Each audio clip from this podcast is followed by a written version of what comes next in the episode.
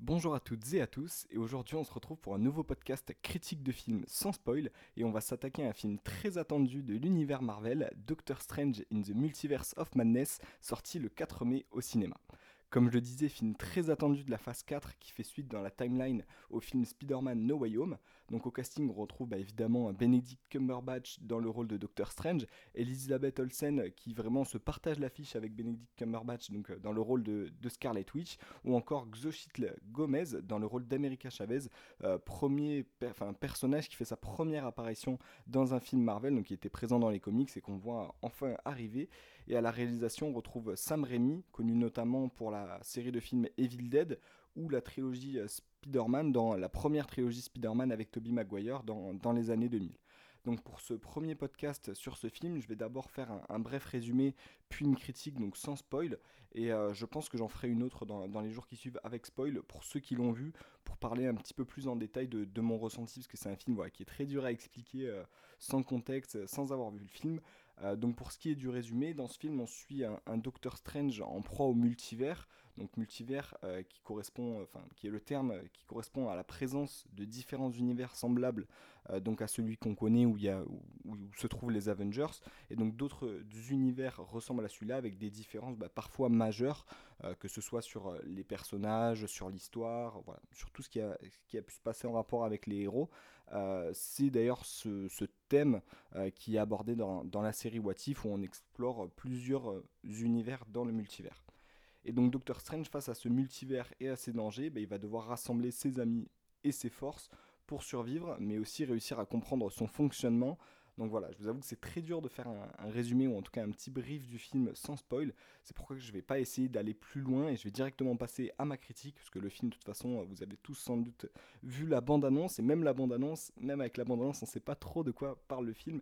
Et comme j'ai je sais que c'est un souhait de, Marvel de ne pas en dévoiler plus. Je vais pas essayer d'aller plus loin pour pas vous gâcher le plaisir quand, vous verrez le film. Euh, donc pour ce qui est de, ma critique, dans les points très positifs, euh, tout d'abord il y a bon, encore une fois, hein, comme d'habitude, des effets spéciaux qui sont vraiment bluffants. Euh, des combats bah, très réalistes, très divers, avec des pouvoirs, je trouve, du côté en tout cas des, deux personnages à l'affiche, des deux personnages principaux à l'affiche, Doctor Strange et la sorcière rouge, qui sont très bien exploités, qui sont très différents des films précédents. Ça varie vraiment toutes les scènes d'action, de la plus originale à la moins originale. Hein. Il y en a évidemment qui sont un peu semblables à tout ce qu'on a pu voir. Hein. Doctor Strange, évidemment, évidemment, il garde les, les mêmes pouvoirs, mais je trouve que c'est très bien exploité. Euh, et ça, grâce aussi à une réalisation un peu particulière. Euh, plus réaliste, avec, euh, donc, comme je le disais, des personnages et des pouvoirs mieux exploités. à la réalisation, on retrouve donc Sam Raimi qui est connu surtout pour des, films d'horreur et il transmet justement ça dans le film et euh, bah, ça amène vraiment une pression, une pression quand on le regarde et on ne sait pas si tel ou tel personnage va s'en sortir, euh, d'où va venir l'action, on sursaute.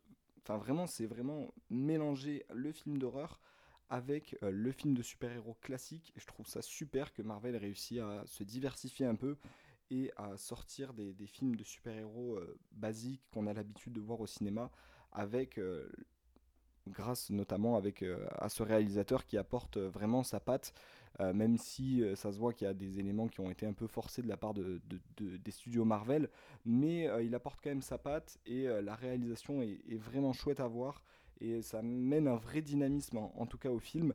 et d'un autre côté, j'ai trouvé qu'il y avait peut-être un peu quelques scènes qui étaient un peu trop explicatives, c'est-à-dire qu'on a des, on a des scènes, c'est pas, ça va pas vous spoiler, hein, des, films, des scènes où les, personnages marchent beaucoup on voit que c'est, bon, évidemment, pour aller d'un point à un point B, mais surtout pour expliquer euh, aux spectateurs tout ce qui est en train de se passer, tout ce qui va arriver, parce que le multivers, c'est bah, quelque chose qui est très nouveau.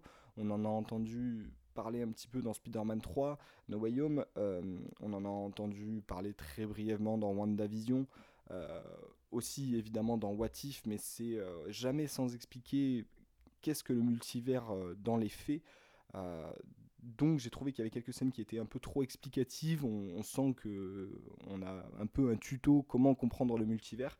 Donc c'est un petit peu dommage, mais en même temps c'est très utile pour comprendre le multivers. Et en seulement deux heures, je trouve que le film le fait très bien.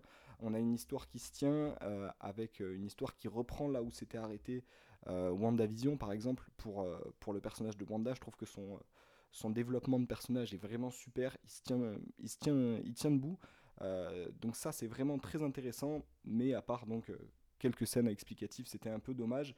Et évidemment, bah, comme son titre l'indique, une folie constante, des retournements de situation, beaucoup de cliffhanger, un aspect imprévisible, comme, euh, comme je le disais tout à l'heure, on sait pas comment, on sait vraiment pas comment va se terminer l'histoire, qui est le méchant, enfin voilà, c'est vraiment, c'est vraiment super, et ça fait du bien à un film de pas être trop prévisible, j'ai trouvé.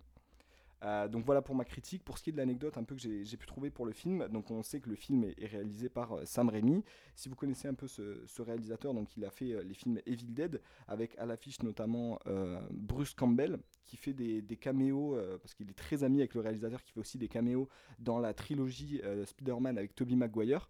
Donc où il, joue un rôle différent à chaque fois.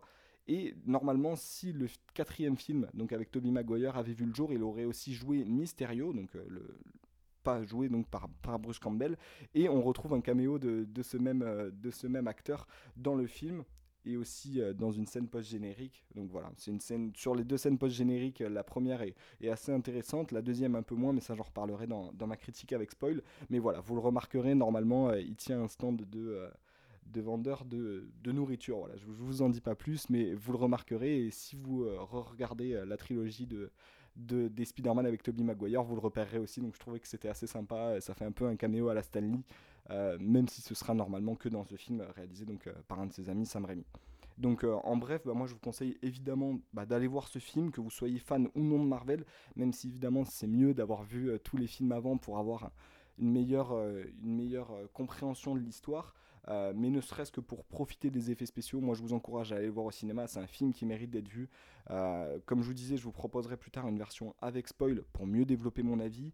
Euh, ce sera beaucoup plus facile pour moi d'exprimer et de parler, d'avoir une vraie critique constructive sur chacun des personnages, parce que j'ai pas trop envie de vous spoiler non plus. Je vous encourage à aller le voir et d'ici quelques jours, donc je ferai ça avec spoil et, j'en profiterai pour, euh, pour développer plus certains points. Euh, pour ceux qui n'ont pas compris la scène post-générique, euh, vous l'expliquer aussi.